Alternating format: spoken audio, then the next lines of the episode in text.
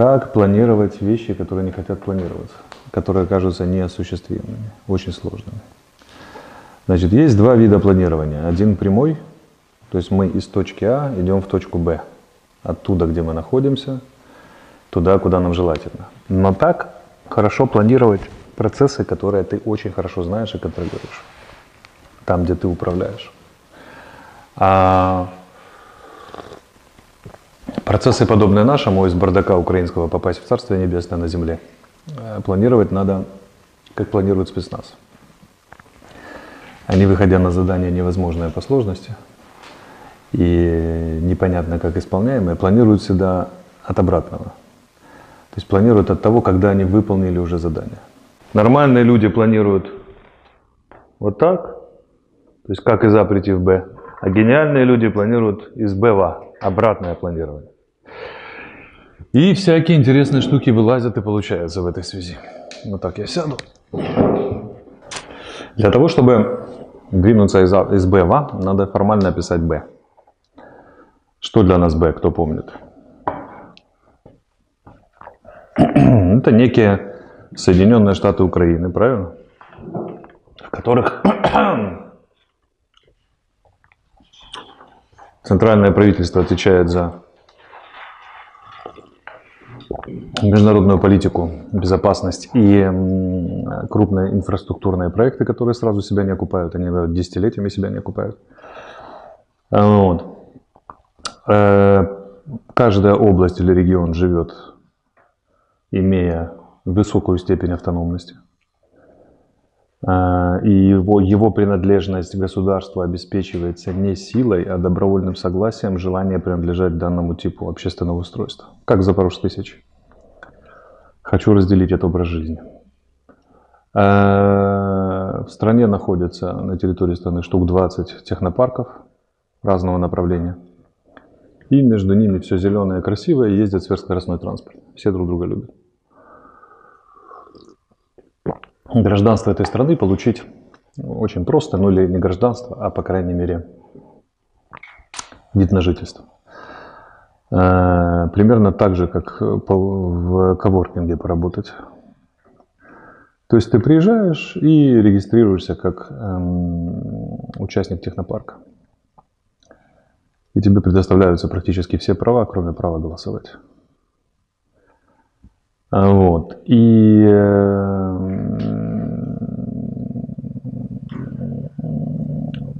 фишка в том, что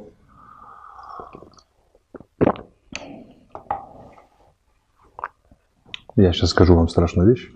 В этой стране изменена избирательная система, о которой мы сейчас будем говорить с вами, как ее поменять. И вообще все основные практики общественные немножко видоизменены. Но мы ее назовем футуросич. Я называю эту концепцию футуросич, то есть сич будущего такая, или техносич, или фу, технофутуросич. А вот. И э, для всего мира, она и для нас, она будет называться там Русь Украина, например. Помним, да, что эта модель взята не случайно, она взята в результате просчета базовых несбалансированных противоречий Украины. Это концепция ее исправления этих, э, этих противоречий, и даже не просто исправления, а использования данных противоречий для развития. Понятно с этим? Если, да, покивайте. Если не хотите говорить, можно просто покивать. Хорошо. Значит, э, обратное планирование только кажется сложным. Рома, верни. А, сейчас вам Андрей сфотографирует. Вот. Надо просто, просто в кавычках, пойти отсюда. Вот у нас куча технопарков, Э, супер э, мощная компактная армия и, группиров, и группировка спецслужб, которая служит родине, а не олигархам. Э, свободные штаты, живущие практически по своему законодательству, вплоть до разрешения в кавычках иметь им отдельные трактовки истории, национальные языки, которые они хотят, и управлять собой в целом, как им угодно, кроме международной политики, безопасности и крупной инфраструктуры. Это вопрос общенационального масштаба. Двухпалатный парламент в том или ином виде. В одном представлены депутаты от населения, представители, в другом представлены люди из этого самого. Из, э, по региональному принципу, и даже трехпалатный парламент я делал. А третий делал бы по профессиональному принципу, то есть от профессиональных сообществ, э, от цехов. Но мы об этом чуть позже поговорим, как это сделать. Дальше что? Дальше у нас э, ставка на высокотехнологическое развитие. И главной задачей правительства является создание условий для развития максимально комфортно. Когда государство становится не эксплуатантом населения и граждан, а их помощником. Радикально изменена суть государства. Оно становится антиэнтропийным. Энтропийная – это та, которая проедает страну и население, так как у нас большинство правительств сейчас, и уж точно украинское.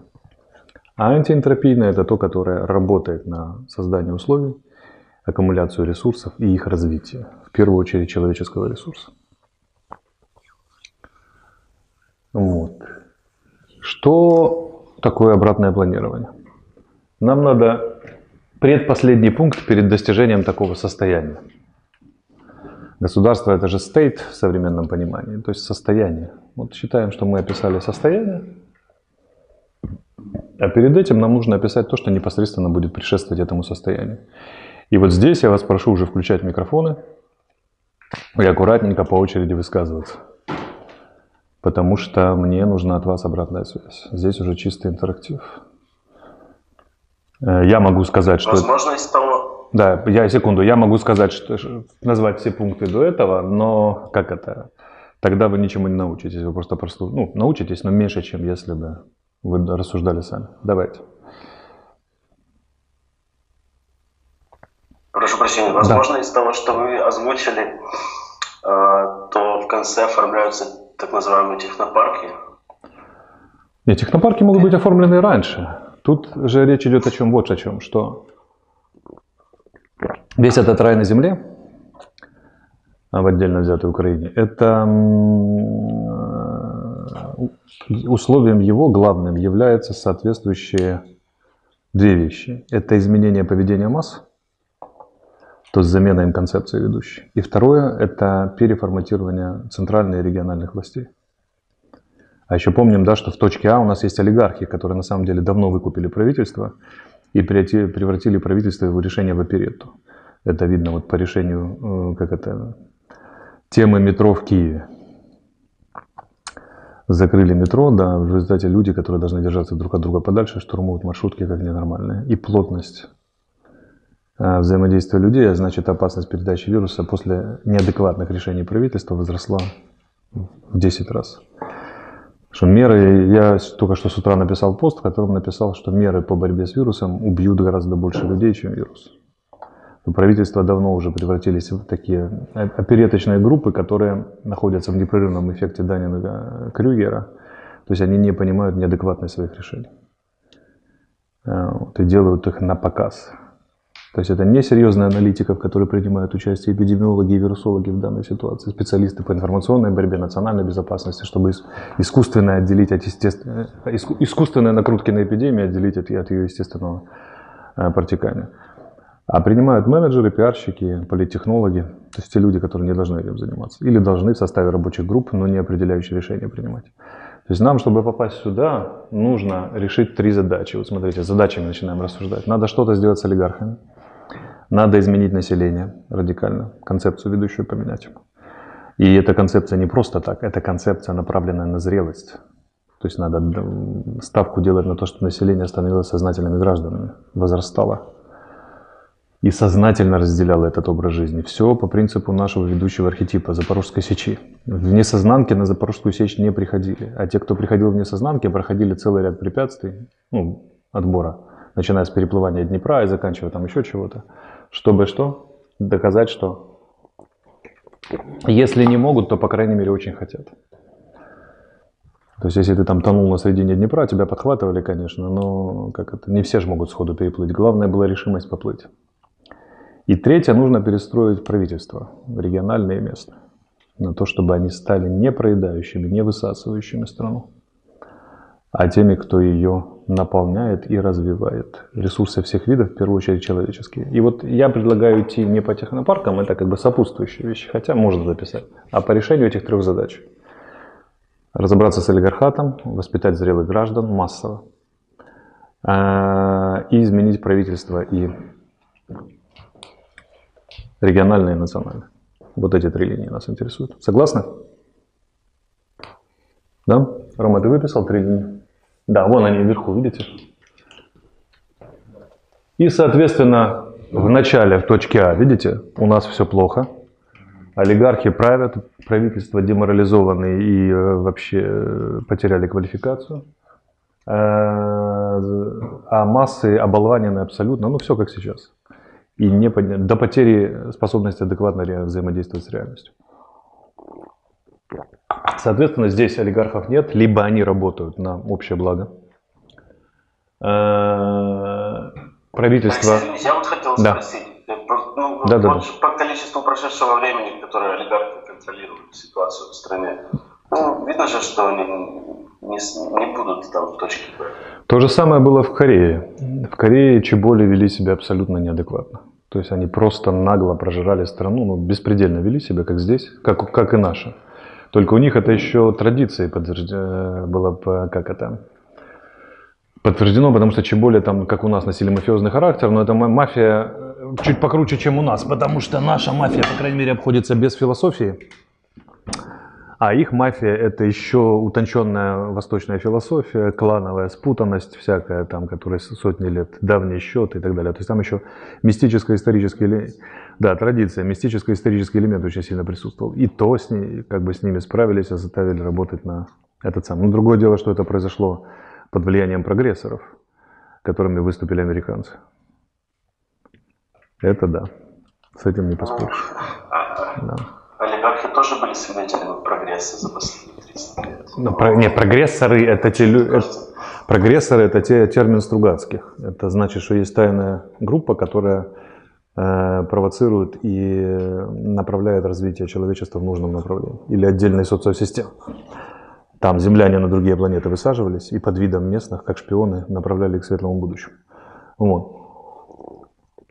Не прогресс, а прогрессоры. И вот американцы в Корее, да и вообще во, во всех государствах, где они были, даже в разрушенной войной Европе, предложив план Маршалла, выступили прогрессорами.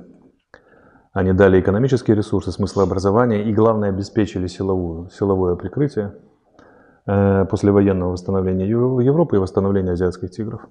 Заметьте, что американцы, те страны, которые разрушили, Японию и Германию прежде всего, возродили и сделали их мощнейшими. Германия – локомотив экономики ЕС, а Япония, ну, гигант. Несмотря на рецессию, которая началась в конце 90-х и продолжается в каком-то смысле до сих пор, это все равно экономический гигант.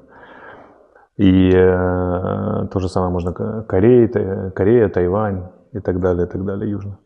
Нам во всей этой истории не хватает 50 тысяч американских войск на территории, а так было бы все хорошо. Или, по крайней мере, гарантированное решение американцами нас заниматься, нами заниматься, но у них нет консенсуса по этому поводу. Они до сих пор не уверены, что мы не уйдем под Россию. Поэтому особо у них нет решения бороться за нас до конца. Пока. В этом проблема. Но представим себе, что мы сами прогрессоры.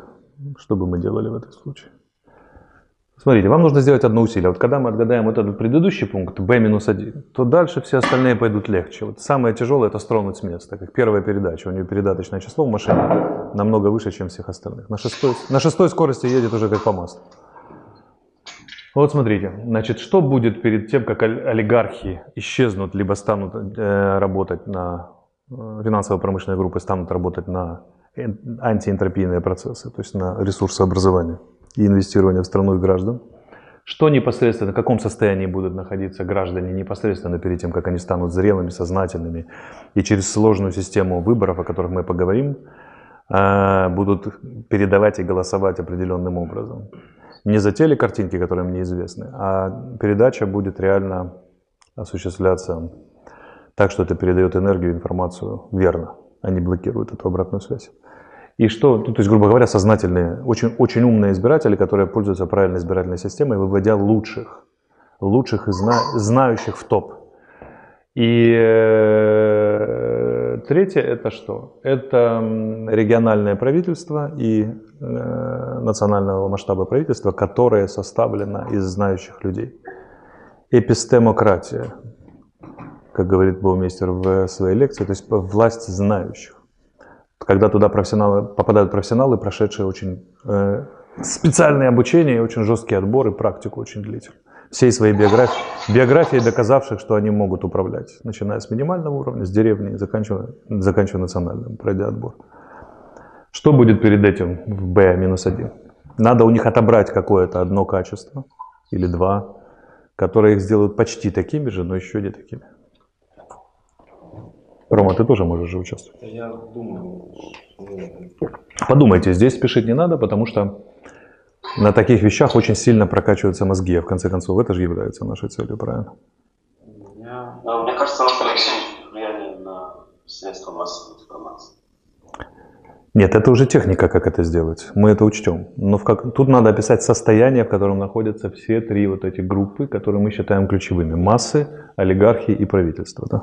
У меня есть гипотеза. Да. Э, или отыграть от масс, или от олигархов. То есть у нас или к, вот в V-1 критическая масса людей уже как бы ну, типа зрела мысль. То есть, ну, грубо говоря, там их 60 или 70 процентов. Или же, если по олигархам, то олигархам в B-1 невыгодно делать вот эту всю фигню, которую они делают. Невыгодно должно стать гораздо-гораздо раньше. Смотрите, я вам сейчас дам методическое указание. Почему мы зависли? По той простой причине, что вы, мы находимся ровно в той же ситуации, в которой мы находились на первом занятии, когда мы решали, что старше базовая антропологическая модель, базовое несбалансированное противоречие или концепция. То есть нужно было найти старшее понятие. Это методическое указание на всю жизнь. Если вы пытаетесь решать уравнения с двумя и более неизвестными, или известными, но взаимоде... назовем так, взаимодействующими, и вы их не ранжируете, не выставите по старшинству, мысль никуда не пойдет, либо будет отрывочно скакать. В этой системе мы имеем дело с треугольником массы, правительства, олигархи. Надо что? Выделить ключ и описать систему взаимозависимостей. И тогда будет понятно, как она работает. А как только вам станет понятно, как она работает, очень легко будет все прописать. Ну как легко? Гораздо, гораздо легче, скажем. Понимаете, да? Поэтому давайте решим. В нашей системе в точке А главное олигархи, главное выкупленное ими и развращенное правительство, доведенное до стадии опереты, плохой опереточной группы. Да? Но ничего не хочу сказать плохого про оперету, я очень ее люблю. Но как это, опереточная в худшем смысле этого слова. Плохая оперета, да, да, да. А третье – это оболваненные массы, потерявшие способность вообще адекватно реагировать, и разбирающих во время эпидемии вируса, разбирающих туалетную бумагу в первую очередь. Атлант э, затарил гречи, да, как бы. Вот надо решить, какие у вас версии. Можно я? Да, конечно. Если смотреть на то, как развивались события в нашей стране за последние 20 лет, то э, два Майдана, которые были, в принципе, э, ну, можно сказать, народными, что стало там первоисточниками, как бы это уже второй вопрос. Но я хочу обратить внимание на то, что было после Майдана. У нас, в принципе, благодаря тому, что руками народа убиралась одна власть, и приходила другая власть, э, и в принципе мы видели, что ситуация особо не меняется. В каком плане? То есть да, вектор, возможно, куда поворачивает то или иное правительство, он менялся, но при этом, при всем при этом у нас продолжалась э, ситуация, когда к власти приходили Э, приводя с собой клан, ну, кумовство, ну, как мы, кумач мы, да, говорили. Кумар, кумар, кумар. А, нет, кумар. кумар. Социальная единица кумар, да, на всех уровнях, да. Да, мы понимаем, что у нас э, ментально э, ценности индивидуального характера, личностные, побеждали э, ценности, ну, скажем так, национальные. И поэтому вопрос олигархата я, я бы поставил во главу этого треугольника, потому что власть меняется при помощи народных восстаний, но при всем при этом, приходя, ну, при, приходят новые лица, но они точно так же остаются под влиянием э, олигархата, потому что все они очень легко, ну, может быть там за определенную только цена вопроса, они покупаются и снова работают в направлении того же олигархата.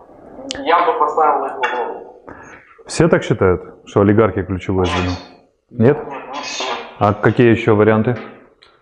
Я бы рассмотрел немножко по-другому. Я бы рассмотрел, наверное, если мы рисуем план, даже если он аппаратное планирование, я бы расставил приоритеты. Я пока с точки зрения прямого планирования расставлю приоритеты.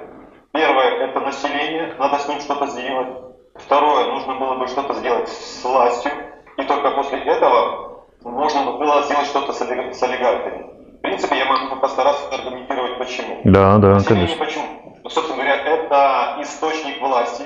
Население, по сути дела, приводит к власти каких-то ну, каких субъектов, каких-то людей. Да? То есть это на самом деле ответственность и обязанность масс.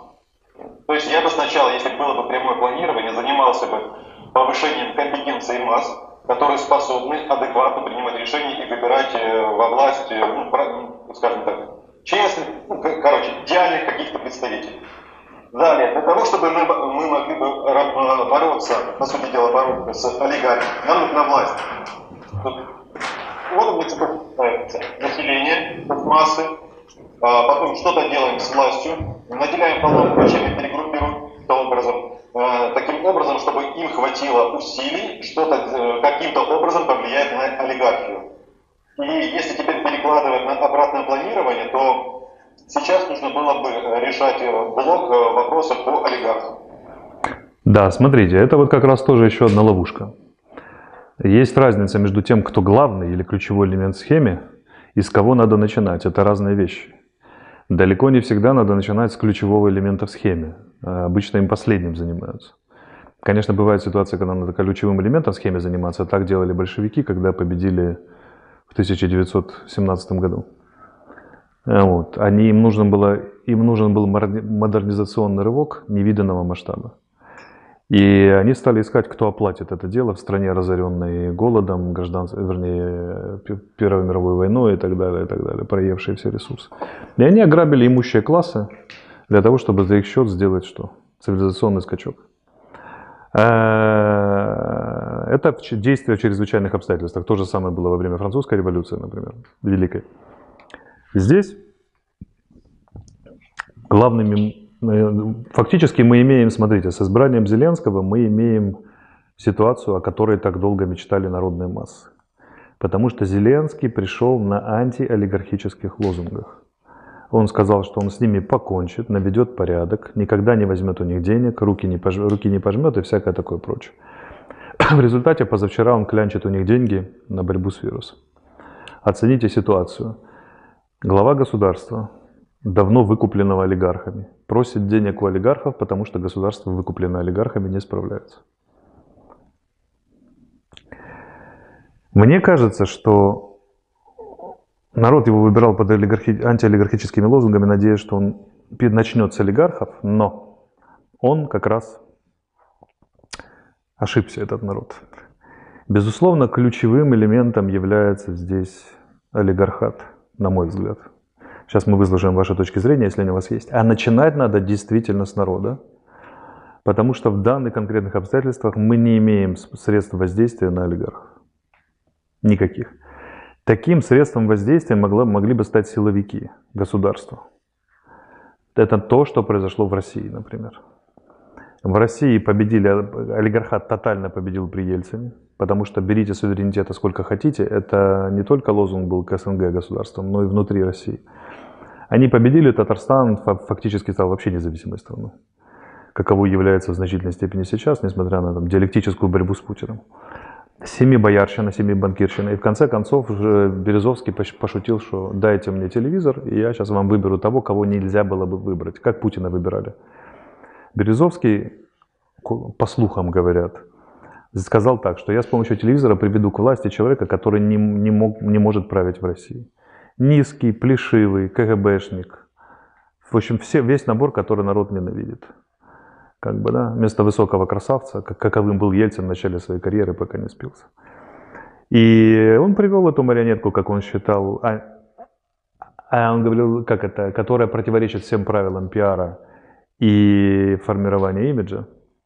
Путин по своей внешности и биографии полностью работал против того, против стандартных воззрений политтехнологов на творение э, государя-батюшки. И тем не менее, вопреки этому его привели к власти. А он оказался человеком, который с товарищем, который хакнул этих олигархов как щенков в течение трех-пяти лет. Разгромил полностью и поставил к ногтю. И силовики начали править в России. Другое дело, что они имеют э, цели тоже, анти, а, тоже энтропийные, то есть направленные на проедание страны, а не на ее развитие. И именно поэтому российские олигархи через там, 20 лет правления Путина все равно снова на коня поднялись. И вот сейчас не дали ему осуществить конституционный переворот. То есть, несмотря на разгром олигархов, олигархи как класс через 10-15 лет возродились и снова хакнули уже и власть Путина. Конечно, силовики э, решают в России все практически, но повестку дня они не ставят. Повестку дня ставит олигархат. Э, и Путин находится с ними в сложной диалектической связи и высшее руководство силовиков. Э, и они взаимообуславливают башни Кремля и, и, и Кремль сам взаим, взаимообуславливают друг друга до степени, которая была куда меньшей сразу после разгрома НТВ, э, Березовского, Гусинского и Юкоса, когда Путин, казалось, всех прижал к ногтю и начал международную экспансию Грузии, Украина и так далее. То есть олигархат даже в России, где мощнейшие силовики, взял свое. В Украине, если бы правоохранительная система и силовики были бы независимы, сохранили независимость, например, и они их бы тоже через 10-15 лет хакнули олигархи. Единственное условие, на котором силовики не хакаются, это концепция, наличие концепции, э, которая предполагает высокое служение с большой буквы В и с большой буквы С, почти монашеское. А для этого нужно, чтобы концепция была чрезвычайно вдохновляющей. Ну, вот как у нас, там, Русь-Украина, например, такая, очень высокая. И нужно, силовиков одних не хватит, нужен креативный класс, мощный, который что? Э, предпринимательский класс, не бизнес-класс, я подчеркиваю, мы с вами об этом говорили, а предпринимательский, здесь не надо путать. Имеется в виду предприниматели в науке, предприниматели в искусстве, предприниматели в бизнесе, предприниматели в сфере образования и так далее, которые хотят делать новое и антиэнтропийное. И вот тогда этот, эта конкордия, это согласие, симфония по-гречески, они бы могли сработать. Э, это раз. Или второй вариант это что? Это некая сила, перед которой пасуют олигархи, и которая что? Способна их технически нагнуть. Как это было в Европе послевоенной, как это было в Юго-Восточной Азии. Или как это было в Китае, когда коммунистическая партия Китая местным олигархам, она их вырастила, во-первых, а во-вторых, объяснила, что играть надо по правилам. Будут ли они играть по правилам сейчас, когда в Китае там, скорее всего, произойдет длинный затяжной кризис – от неравномерного развития, это вопрос. Но то, что все эти китайские, 600 китайских миллиардеров, но то, что их взрастила партия под контролем, по принципу одна страна, две системы, и они в значительной степени управляемы, это да. А партия ставит на коммунизм с, конфу... с конфуцианством и, и даосизмом. Такая жуткая китайская смесь. Жуткая и жутко интересно. Конфуцианство отвечает за цифровой концлагерь, который они создают, доведенное до крайности, потому что конфуцианство это ритуал, и это контроль над чиновниками в первую очередь. Э, даосизм – это их политика, направленная в мир внешний, мягкая сила, такая поглощающая и превращающая всех китайцев или в китайские практики, устанавливающая в Африке и так далее. А коммунизм – это их формальная покрышка и идеологический аппарат, который они предъявляют внутри страны и вовне. Ну, вовне меньше, вовне у них такой даосизм идет. Триумвират, тройственная модель. Нам надо откуда-то взять или инопланетян, или американцев, которые что, хлопнут олигархов по голове и скажут, ребята, а давайте-ка мы поставим вас на службу Родине. Ничего такого близко не предвидится. Не, не, не только потому, что американцы не до конца понимают, перейдем ли мы на сторону России или нет, а еще потому, что американцы сами растеряны их интервенции во Вьетнам, их интервенции в Корею, их интервенции в Ирак, Афганистан и примирение с талибами крайне показало, что они не знают сами. Они в ситуации растерянности, эти идеалисты международного масштаба, общеземного, куда дальше идти. Э, не знаю, чем заниматься, потому что то, что весть, которую они несли народам, заканчивается тем, что они тратят 750 миллиардов долларов на эмансипацию Афганистана, а потом договариваются с талибами и уходят оттуда. А революции две мы провалили. 4 э, и 14, э, потому что в 14 надо было делать большую чистку. Но это как надо было в идеале. На самом деле не было никаких условий для большой чистки, потому что класса не было революционного. Отдельные энтузиасты в количестве двух, двух с половиной тысяч человек, это не, или там десяти, это не революционный класс. А, вот. И по сравнению с теми же большевиками, да, как это, это просто небо и земля в пользу большевиков. Ну, публика была очень мощно, сильно подготовлена, накручена. Гениальный руководитель стоял во главе. Здесь ничего не было и близко, здесь сетевая структура скорее создавалась. Но она, сетевая структура Майдана проиграла сетевой структуре олигархов как, как, как зайчик. За, за две недели сразу после Майдана. Вот убийство Саши Белого ознаменовало конец Майдана на самом деле. Конец этих интенций. А, оставленное безнаказанно, оно как бы и все и определило. То нам надо пойти так, как пошел я. Я этот треугольник давно кручу в голове. И понял, что если нет способа справиться с, олигарх, с олигархатами, нужно начинать с самообразования масс. Это путь, или образование, вернее, путь очень долгий, но зато надежный. Потому что это инвестиция в дальнее будущее, а поверьте, как это, и через 20 лет эта проблема все еще будет актуальна. Другое дело, что развитие мира с его пандемиями, этими коронавирусами, со, со второй волной глобализации, которая начнется, по моим ощущениям, 28-32 где-то будет идти. 35-42 будет очень сильная перестройка мира. Может сделать вот что, что олигархи деклассируются в ближайшие 20 лет самим трендом развития мировой экономики и вообще мира как социосистемы единой. Потому что удобрения, металл, с которых они живут, там, да, и прочее доение бюджета, сельское хозяйство, они либо реформатируются таким способом, что будет неудобно эксплуатировать это. То есть внутренняя система эксплуатации Украины будет э, входить все больше противоречия с внешними требованиями международной торговли и организации мира. Либо, не вернее, и, не или, а и развитие искусственного интеллекта, и всех тех, тех технологий шестого, в дальнейшем и седьмого технологического уклада просто тоже прибьет это дело, прибьет их активы.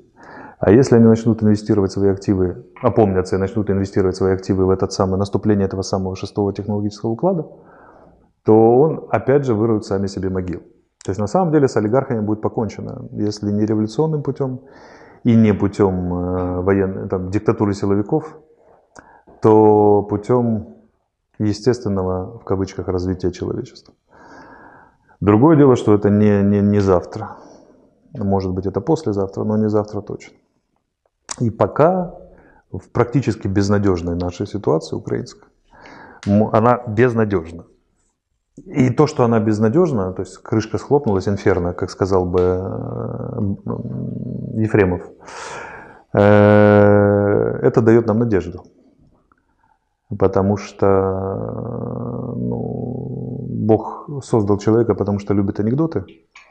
И обычно, когда кто-то победил полностью, тотально, и воспочивал на, лавы, на лаврах, вот тут-то мышка и машет хвостиком, и золотое яичко разбивается, и начинается целая цепь событий, которыми так называемые князья мира сего уже не управляют.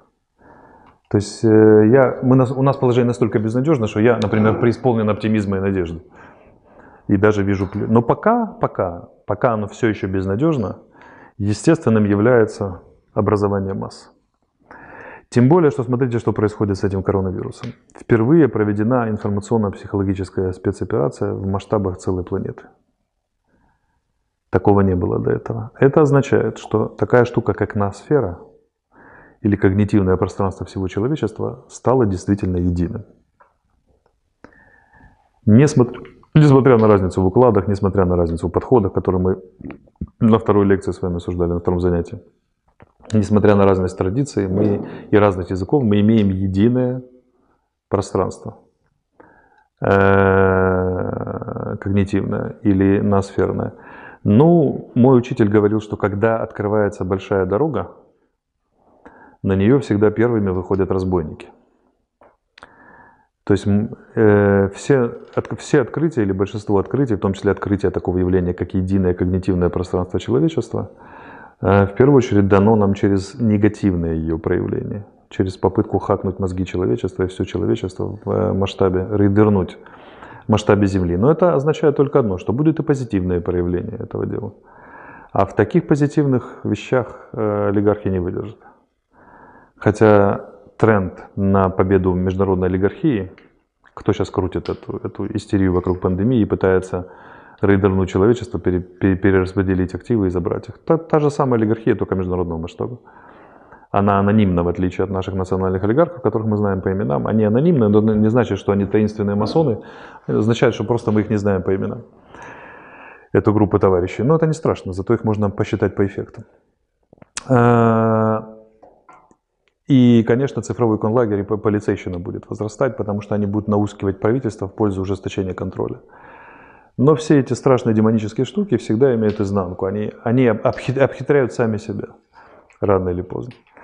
Поэтому пока разумным поведением, для, с моей точки зрения, разумным выбором является не революция на улицах. Хотя, если условия для нее сложатся, ее, конечно, надо проводить, сразу скажу. А революция в головах. Чем мы, собственно говоря, с вами и заняты вот уже третье, третье, третье занятие подряд. Надо что-то делать с массами, поскольку... Теперь вопрос следующий. А кто будет делать это с массами? Правительство будет? Олигархи будут работать на воспитание зрелого гражданина? Им нафиг не нужно. Если им нужно, я за временем слежу просто, если им нужны специалисты глубокого уровня для, для администрирования, управления и создания сложных процессов, то максимум, что они позволят, это однобокая подготовка специалистов. То есть, чтобы они, например, были профессионалами в данном конкретном деле, ну, скажем, программисты, но не имели общей гуманитарной подготовки и не могли рассматривать э, процессы глобально э, и вызревать внутренне и как граждане, и создавать еще определенные структуры, потому что все эти структуры будут квалифицироваться олигархами и правительством как структуры сопротивления и давиться. То есть у них будут изыматься общие гуманитарные навыки для того, чтобы они не стали зрелыми гражданами не дай бог, соответственно, не стали классом могильщиков-олигархов и этой системы. Поэтому это образование идет через сетевые структуры, может идти, вот такие, как наши. Кружки, кружковщину, зеленая лампа, которая обучает, обучает, обучает. Благо, что сначала это выглядит абсолютно невинными играми, как все эти кружки. И царская, несерьезно, да, и царская охранка не обращает на нас внимания, потому что, ну, кажется, да, господи, клоуны там какие-то собрались и трендят по, по, по вебке, обсуждают, как это, пикейные жилеты, да, диванные эксперты обсуждают да, там, глобальные да, заговоры, глобальную революцию. Ну и слава богу. На большевиков тоже никто не обращал внимания в свое время. И подумаешь, балбесы там трендят о чем-то. Но потом выяснилось, что четвертый номер в партии большевиков – Бонч Бруевич имеет брата, генерал-лейтенанта Бонч Бруевича, который в ставке царского правительства отвечал за координацию всех спецслужб Российской империи. Упс, два родных брата. И как-то оно поехало сразу. А, вот. Но... Э, заразили? Заразили. Там еще был Вернадский и ученые, которые хотели модернизации. Генеральный штаб, который тоже хотел модернизации силовики и ученые, скажем так, тогда сработали. Но они тоже были предприниматели, креативным классом. То есть эта схема повторилась. А оплатили это все купцы первой гильдии, особенно из старообрядцев, которые очень хотели отомстить династии Романовых за раскол. И купцы первой гильдии, гильдии это миллион золотом, чтобы вы понимали, и больше, тех рублей. За 5 рублей, когда корова покупалась. Вот. А, ну и немножко денег там со стороны там германского правительства, японского правительства. Много факторов сложилось. Но главное это была, главное это была спайка в, рам, в рамках единого проекта генерального штаба и силовиков тогдашней империи российской с креативными классом, возглавляли которые такие гении, как Вернадский. Сочетание Ленин-Вернадский генеральный штаб и дало эту схему. Нам в этом смысле не везет, потому что сейчас не время ярких личностей, которые в одиночку могут поднимать такие вещи. Они, конечно, останутся, эти яркие личности, но скорее время сетевых структур, состоящих из личностей разной яркости, скажем так. А пока эта технология нами не освоена, мы только-только начинаем осваивать. Ну, посмотрим. Я думаю, что это вопрос решится не позднее 32-го. А до 32 всего жалких 12 лет. То есть это 2008 год. 32 от нас отстоит так, как от нас сейчас отстоит 2008, который все еще помнят, и, казалось бы, пролетело все как одно мгновение. Поэтому что? Конечно, правы, правы, правы те, кто сказали, говорят среди нас, что надо начинать с масс, самообразования, но ключом является олигархия. Вот. И идеальная схема – это схлопывание двух графиков. Падение влияния олигархов с дозреванием, по крайней мере, если не всего народа, то зрелых сетевых структур. Вот в момент, когда это произойдет, что-то можно будет сделать с третьим, третьей вершиной этого треугольника, то есть правительственное. Э, это принципиально, да, два графика должны сойти. Это принципиальная схема. Единственное, есть ли вопросы по этой части или двинемся дальше? Да, Алексей, да. можно вопрос? Да, конечно. А, я так понимаю, что в образовательных э, процедурах с населением э, необходимо, э, чтобы сыграла роль университетская интеллигенция. Университеты и начинать нужно сейчас, потому что люди как бы формируются уже Университеты давно выкуплены и развращены олигархатом точно так же, как любая другая структура. Э, дело в том, что не, может быть, не могут создавать свободных людей организации, которые сидят, висят на бюджете. И даже западные университеты, которые пользуются правами экстерриториальности, то есть спецслужбы и полиция не может войти на территорию университета. Большинство университетов. Правду говорю. Спасибо. Второе – это то, что у них самостоятельный бюджет и они сами могут определять свою программу. Даже, даже западные университеты уже поглощены всей этой, всей этой системой, международной мафией финансовой. А про наши и говорить-то нечего. ну о какой свободе э, университета или воспитании может идти речь? И вообще академической сфере, если они все бюджетники. Просто прикрутил краник, краник, да. Да, абсолютно, тотальная зависимость, зависимость на уровне выживания. Если ректор университета не заплатит зарплату, он, он с голоду умрет просто. На какой свободе можно говорить? Академическое образование все, век, легло. Все дело за кружками вот так подобными нам. Зеленая лампа. Кова, гуру. Да, там. да. В таком случае, оставаясь под влиянием Левенхата, они будут нивелировать усилия, которые проделывают? Да, нивелировать, но что они делают? Они все равно дают какое-то образование, превышающее образование, там, доведенное до абсолютного распада школы. И э, так или иначе люди читают книжки, учат языки, получают какой-то кругозор. И разработка тех, кого предварительно подготовила или готовит академическая среда, это да, это правильное направление. Все равно это материал более качественный, чем там, нарит простой, так называемый. На уровне, при всем уважении водителей маршруток, да, и тети, которые сидят за кассами супермаркетов. Тоже при всем уважении. И таксистов. Чи правильно я зрозумію, що займатися народом мають от такі от кружки, як наш зараз. Да. А вплив олігархії буде зменшуватись по мірі підйому технологічних можливостей людства. Да, да. Глобализации и смены, смены экономического способа хозяйствования и, соответственно, управленческих контуров, контуров которые реализуются. Тобто для нас, як для звичайного народу, зараз основне за ці 10 років займатися саморозвитком. Да, саморазвитие. Да, подведение себя до уровня зрелого гражданина, то есть способного принимать ответственные решения и желающего инвестировать в создание антиэнтропийной системы. Системы, которая не проедает, а накопляет и создает условия.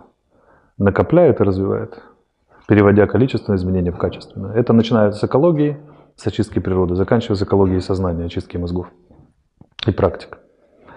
Вот такая схема на теперешний день. Она не очень романтичная, потому что я лично предпочел бы сейчас Буденовку, коня и там всех порубать олигархов капусту. Но для этого нет условий. Такие условия были сто лет назад. А сейчас э, условия... Ну, у, нас, у нашего поколения своя война, свой вызов. Это кропотливая работа на ниве образования. Я вообще не хотел. Я сначала, когда начинал, не хотел образовываться. Я хотел быть или спецслужбистом, который все это развалит изнутри, коварно управляя по принципу глубинного государства, или революционером, который на белом коне въедет в пылающее да, развалины олигархата, да, и там всех построит, да, и, и, и, и отнимет и поделит. Но поскольку Родина научила меня думать немножко, и я сам научился, и добрые люди учили, я просто просчитал ситуацию, она оказалась куда более, куда менее романтична. Надо нудно десятилетиями образовывать людей, тех, до кого дотянешься. Вот так оказывается. Вот вызов нашего поколения. Да, и Нонна, ты хотела сказать что-то? Говори. Хорошо. У меня субъективное ощущение, что в этом треугольнике не хватает еще чего-то, что должно быть потом уже вверх как настройка, допустим, какой-то личности, которая в ключевые моменты, мы берем длинный промежуток времени, срочный, но какой-то ключевой понятно, что это может проконтактировать и нажать нужную точку, нужный момент, Личности не, да, понял, личности не хватает. Но личности не программируются. Нельзя Моисея, Ленина или э, Ганди или Гитлера э, как это, спрогнозировать. Личность выше прогнозов и выше планирования. Нельзя сказать, а здесь мы откуда-то возьмем суперличность, которая все порешает. Планировать можно то, что планируется. А личность, если Господь дать личность, которая выступит новым Моисеем, то да, let my people go, скажет, и заберет их у олигархов, и в этой системе, то можно будет только радоваться. Но пока мы в состоянии, мы в состоянии египетского рабства, без намека на Моисея, и совершенно неизвестно, дадут нам его или нет. Может, он сейчас бегает трехлетним где-то, а может, ему там уже 40, а он просто еще не взял, не взял миссию. Да. Моисей, между прочим, тоже отказывался от этой миссии, как мог, да. Да, да. То есть, получается, вы сами готовы к чему-то уже нужный момент У меня есть статья в Фейсбуке, которая называется «Помните о пророках до Моисея». Ведь Моисей, до Моисея евреи были в рабстве несколько сотен лет. И они умоляли своего Бога на коленях. Каждый день плакали, у детей убивали, первенцев, регулярно умоляли, чтобы он прекратил это чудовищное издевательство над ними, просто невероятно невозможность. И он Бог, по каким-то своим причинам Бог сотнями лет не отвечал. Но ведь были учителя в народе, были пророки, и они вместе со всем народом каждый день молились. А потом пришел Моисей и все порешал. Так вот мы помним о Моисее, а я всегда призываю помнить о пророках до Моисея. А, а, да, чтобы пришел Моисей а тех, да, или без Моисея обошлись, чтобы получилось, что те люди, которые, да, нашел, есть люди, которые делают огромную подготовительную работу. На одном из философских этюдов мы говорим вот о. Когда мы говорили о Канте, о Гегеле с, с профессорами Баумейстером и Хамой, они тоже сказали ту же самую мысль, что это все очень мило. Но если бы малоизвестные широким народным массам немецкие профессора не сделали школьную философию в Германии, не поставили ее на очень высокий методический академический уровень, широкие народные массы их не знают. Людей, которые делали кропотливый, тяжелый труд десятилетиями. Почему? По систематизации, развитию, созданию правильных школ мысли, из которых потом, как звезды, рождаются э, Кант, рождается Лейбниц и так далее, то ничего бы и не было никогда бы Канта, Лейбница, Гегеля и всех остальных. То есть проведена огромная предварительная работа. Мы сейчас не в положении Моисеев, и даже не Ленина, и не Петра Первого, и не Дэн Сиапина, и не Ганди. Мы сейчас в положении профессоров, которые готовят, э, создают условия. Школы мысли создают, концепции определенно взрывают. Или даже если мы в творческом отношении не очень плодотворны, то как минимум мы можем решить задачу чего? Освобождения мозгов от тех концепций искусственных, которые нам навязаны, и в которых сидят люди с головой. По крайней мере, мы можем научить быть несогласными, освободить голову, начать мыслить поверх концепции, выше это. Это огромный тяжелый труд. Поэтому я всегда говорю, помните о пророках до Моисея. Вот. Получается, цей Мойсей сидить на цей Мойсей есть на лекции про гуру, або на якихось подібних. Ну, Або він буде на них. Моисей же не сидел э, на лекциях. Он был сыном олигарха, он был сыном олигарха, ведущего фараона. То есть главного олигарха, да еще который возглавил страну, приемным сыном. И Господь нарисовал так, что он выступал против родной семьи вообще-то, против родного, ну, от человека, которого он считал родным отцом, матерью и брат. А, ну и там всем кланам. То есть тут ситуация еще смешнее. Как бы представим себе, что сын Ахметова, условно говоря, или Коломойского, взбунтовался против Ахметова и Коломойского. Между прочим, такая ситуация была в 20 веке. Я не знаю, знаете вы или нет, но Фидель Кастро, сын э, крупнейшего кубинского олигарха. Вдоль поместья Кастро на Кубе ехать надо где-то два, два с половиной часа на машине. Они были крупнейшими латифундистами, и самым крут, крутым олигархом его был отец. И э, был дуаеном, то есть как бы представителем, главным был среди всех, всех, всего олигархата Кубы. И вот его сын взбунтовался против этого олигархата. Я много раз видел человеческую ненависть, разную, но никогда не встречал ненависть такого отборного и жесточайшего качества, как у кубинских иммигрантов к Фиделю Кастро.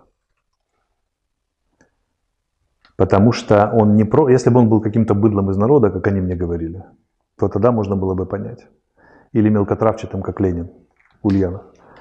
Но свой, самый главный, сын человека, который держал это золотое кольцо от всей этой системы, взбунтовался и поломал нам все светлое будущее наше, их прекрасное настоящее кубинское – я, я же говорю, я когда с ними общался, это от ненависти закипало молоко в радиусе, там, и кисло в радиусе 5 километров от момента, когда мы с ними разговаривали.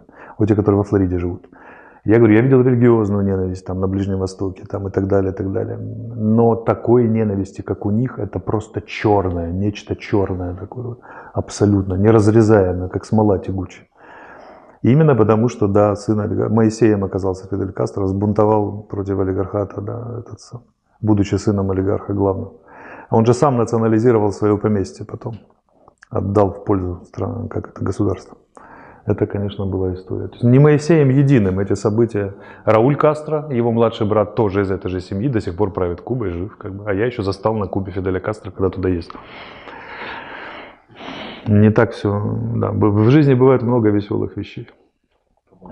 Ну и да, Генеральный штаб Российской империи, например, э, господа дворяне, аристократы из, из бархатной книги, которые были многие по родству, вернее, по древности рода э, старше Романовых, взбунтовались против, против государя-императора. Из 26 командующих армиями и флотами и военными кругами Российской империи – Э, на момент отречения, отречения Николая I от престола, те, кому они присягу давали, помазанника Божьего, поддержали все, кроме хана Нахичеванского, который единственный сохранил ему верность. Ну, тогдашний глава Азербайджана, скажем так. Э, вот. А в генеральном штабе Красной Армии, главном штабе, было порядка 500, свыше 500 военных специалистов, бывшей академии генерального штаба, а у белых только 250, в половину. Плюс Вернадский, плюс Ленин, и вот вам рецепт. То есть бунт, бывает часто, кстати, такая история, вот о ней надо сказать, когда внутри олигархата, правящий класс, образовывается подгруппа, которые хотят модернизации. И обращается против самого своего же класса. Вот ненависть их, э, этого класса к ним такая же, как, как Фиделю Кастро. Исламскую умму, то есть сообщество мусульман, полтора, миллиарда. И могли бы заниматься серьезными делами, начиная с того, что в Турции каждый 12-й турок – крымские татары. 6,5 миллионов крымских татар из 70-80 миллионов населения Турции. Но мы идиоты и не умеем, наши олигархи, точнее, идиоты, идиоты правительства не умеют играть по-крупному. Да, они просто проедают то, что осталось от Советского Союза. В наших олигархах убивает не тот факт, что они олигархи, а то, что они глупые люди просто, малообразованные и думают только о кармане своем собственном. Заметьте, что у нас, у нас же Украина еще качается, есть такой фактор, все время качается от России за Россию, от России за Россию. Это искусственно навязанный нам выбор, мы с вами говорили, да, что ось Запад-Восток – это ложная концепция, инсталлированная из Москвы нам в головы. Наше семантическое пространство, от нее надо уходить. Но, заметьте, олигархи всегда в выигрыше оказываются, идем ли мы на Запад или идем ли мы в пользу России. Они, конечно, тяготеют к России, несмотря на то, что имеют западное образование и участвуют в международных финансовых институтах, по той простой причине, что они обслуживают цепочки производственные, оставшиеся от бывшего СССР, они, конечно, те э, очень плотно завязаны на Россию. А ничего нового предложить не могут. По-моему, только Пинчук построил один новый завод за, всю, за все 30 лет, а Ахметов там два, по-моему, модернизировал. Они даже не вкладываются в собственные средства производства, просто за счет нещадной эксплуатации и созда... выкупа, выкупа государства и эксплуатации бюджета и перераспределения. Вот из крайних только Зеленский повстречался с олигархами, которые обещали ему помочь на, с эпидемией, С коронавирусом, да, как тут же Верховная Рада приняла закон, которому долго сопротивлялась, о том, что городские бюджеты местные перераспределяются опять в пользу олигархов. Ну, то есть... А у нас же, ну, получается, кормовая база, она же сокращается. Конечно. То есть, а что будет, когда она критически сократится? Что они будут? Ну, произойдет схлопывание, грандиозный кризис, и поколеблются и они. То есть их поджимают с двух сторон. Во-первых, кормовая база внутри государства не развивается, а во-вторых, международные ситуации. Внешнее обрамление, да, так э, политическое, общественное и экономическое развивается так, что они, они подтаивают. То есть этому куску сахара недолго осталось, но пока это так. Я вам больше скажу, сам факт того, что мы можем вести такие разговоры, то есть на, мы дозрели ментально, оценка ситуации извне это всегда, возможно всегда, когда ситуация догни, догнивает уже, то есть в стадию распада зашла. Пока ситуация работает, осознать очень трудно. Нужны выдающиеся умы, подобного уму Маркса, который на самом, самом, самом соку развития капитализма смог осмыслить капитализм снаружи. А, вот. а когда такие люди, как мы, можем разговаривать, пикейные жилеты на эти темы, это означает, что ситуация находится в стадии распада и может быть осмыслена. Когда мы вклеены в ситуацию, как муха в янтаре, и тотально от нее зависим, то осмыслить ее со стороны очень сложно. Ну, в 2000-м этот разговор был невозможен. Ну, сложно было его вести. Никто бы не понял то, о чем мы говорим, скажем так. В 2000-м еще олигархат не сложился. Олигархат сложился, начал складываться при Кучме, но он еще держал государство, потому что помнил советские схемы, был красным директором и понимал, что такое равноудаленность. А окончательно сложился при Ющенко. Ющенко, будучи, как он позиционировался, национал-демократом, э, умудрился создать олигархическую систему, причем немерено поднял э, свой неядерный ректорат, скажем так, олигархов Юга и Востока.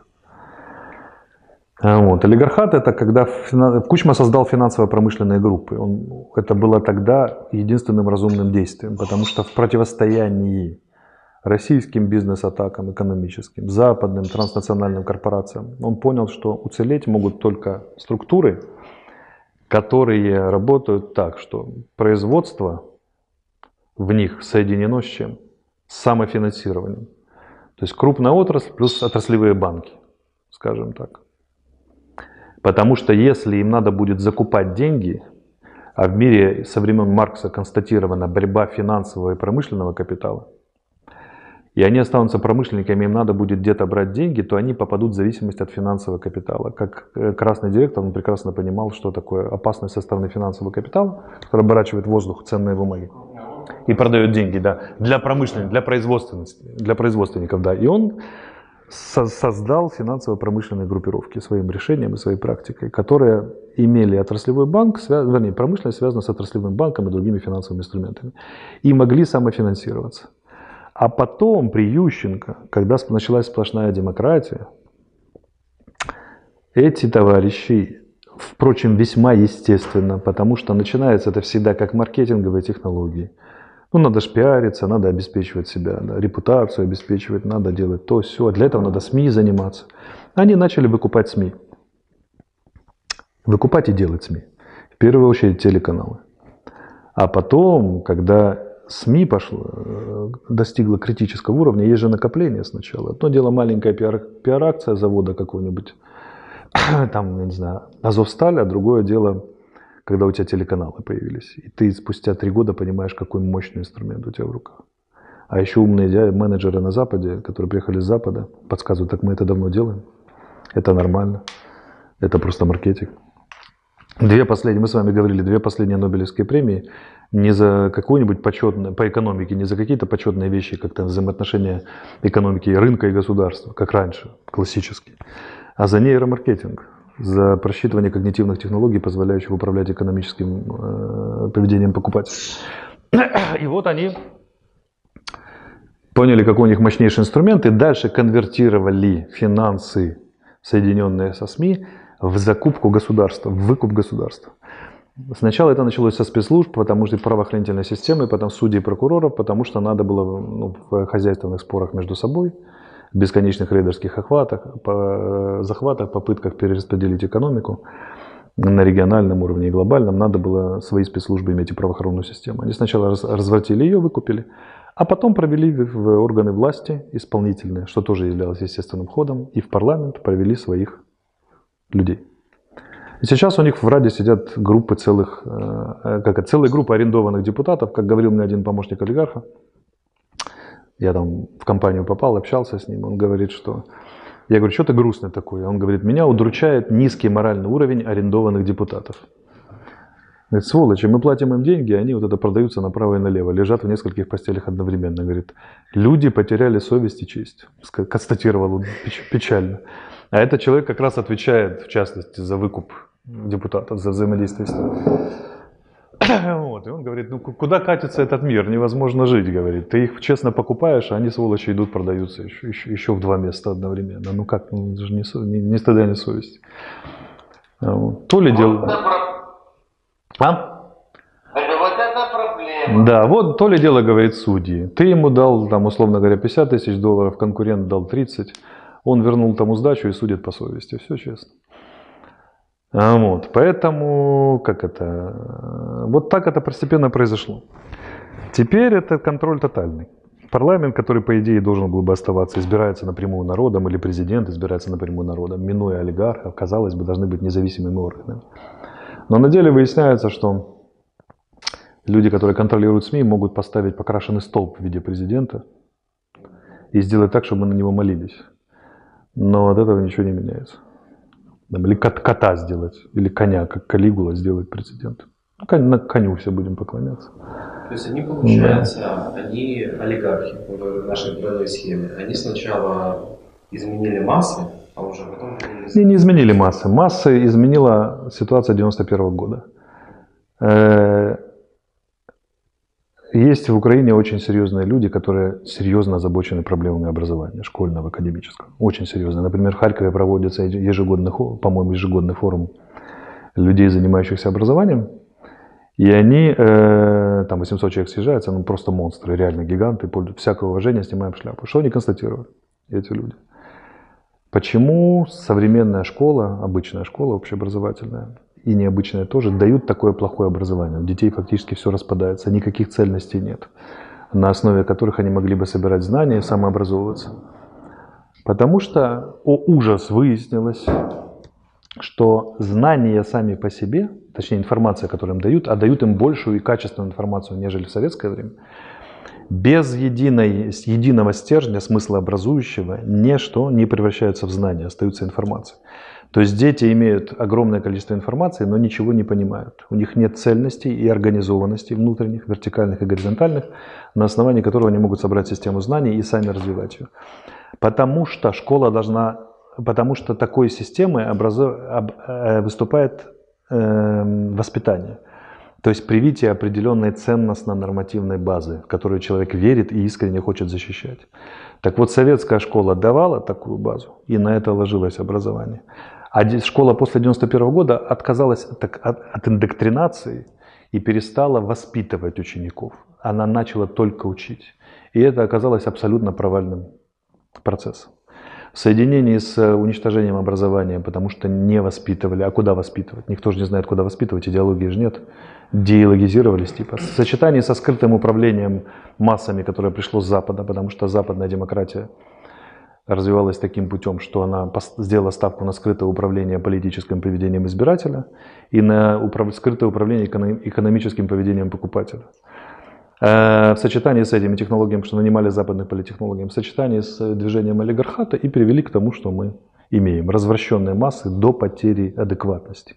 Закупка вот этой туалетной бумаги показывает, что люди, и выборы Зеленского, между нами говоря, показывает, что люди что? Просто потеряли, потеряли адекватность. У них не собирается на уровне элементарной логики, вот такой примитивнейший, такой двухходовый. А вот, потому что я в людях, избравших Зеленского, очень уважаю изначальное стремление покончить с олигархической системой, которую он им обещал. И совершенно, мягко говоря, не уважаю то, что они умудрились инвестировать это в фигуру, которую подставили олигархи. Олигархи подставили фигуру, сформировали, которая якобы должна покончить с олигархами. Понимаете, да? И они в это уверовали. Ну как это можно было не заметить, я, честно говоря, ну понятно как. И вот мы имеем, то есть оно ж копится, изменения, да? Как медики говорят, любая серьезная болезнь закладывается за 20 лет до того, как. Человек ходит 20 лет здоровым, а потом щелк. А потому что оно копилось, копилось и копилось. И то же самое в обществе. Это все начало складываться где-то 2000, ну, начиная с распада с 91 года, когда отказывались воспитывать людей, то есть уже через два оборота школьных, то есть через 20 лет, к 2011 му э, два оборота полных с 1 по 10 класс, народ был развращен полностью. Те, кто заканчивал школу после 91 и далее, это уже сильно пострадавшие люди, скажем ну и академическое образование, которое получали. Тем временем олигархи стали олигархами, набрали силу. Для них этот процесс тоже был неочевиден абсолютно. Выкупили государство. И тем временем, да, люди государственные, начиная со спецслужб э, и заканчивая чиновничеством, стали взяточниками, потеряли моральный облик вообще, какие-либо ориентиры, кроме кармана. Начали продаваться направо и налево, а потом потеряли в компетенции, потому что зависимость, хорошее воспитание и хорошие компетенции – она идет через все времена. Все люди чести были вымыты из спецслужб, а они являются профессионалами, как правило. И все, ну, подавляющее большинство, кроме отдельных случайных эпизодов, и также были вы, вымыты из чиновничества. Они просто не хотят там ничего делать. Но зато за это время, благодаря внешнему развитию контрэкономики, образовался так называемый креативный класс. Люди, которые с идеалами, люди, которые пусть односторонне, но образованы, Люди, которые путаются в концепциях еще пока, но хотят чего? Разумного, доброго, вечного. Все еще хотят. И имеют какие-то, никакие там минимальные финансы, чтобы позволить тебе самообразование или какой-то там определенный уровень жизни для того, чтобы иметь независимые мозги и продолжать себя самовоспитывать. Ну, мы с вами представители этих людей. Вот. Но их э, существующая система, когда олигархи за, заигрывают с развращенным люмпином через государство, через его социальные обязательства, через подачки и через телевизор, приводит к тому, что креативный класс выжимается либо во внутреннюю, либо во внешнюю миграцию. Мы с вами говорили. Вот схема. Нам понадобилось ее полностью проговорить, чтобы хорошо понять точку А и понять, куда же мы все-таки, что-то, какая цена будет и длительность перехода, и сложность между тем, что есть, и тем, что да, мы построили антиэнтропийную систему, систему, которая развивает все, от экологии до мозгов людей и их деятельности. Сразу скажу, что мы тяготеем туда – все равно весь мир идет туда, просто борются два стола круглых. Черный круглый стол, который хочет, чер... как это, цифрового фашизма и контроля, и белый стол, который вот двигает нас в сторону антиэнтропии. Ну, ну, мы условно говорим. Это же понятно, что это не конкретные люди за конкретным столом. Черный, да, черный стол, да, да, да. Это, так сказать, я условно называю это, по, по примеру рыцарей круглого стола. И сейчас, конечно, идет, внешне побеждает черный стол. То есть мы шагаем, вот эта эпидемия показывает то, что творится, что растет полицейщина, контроль, чипирование населения, а развращенное, оболваненное, запуганное население, конечно, будет говорить, конечно, отслеживайте все мои контакты. Это же надо будет в будущих эпидемиях просчитать, с кем я контактировал для моего же блага и так далее.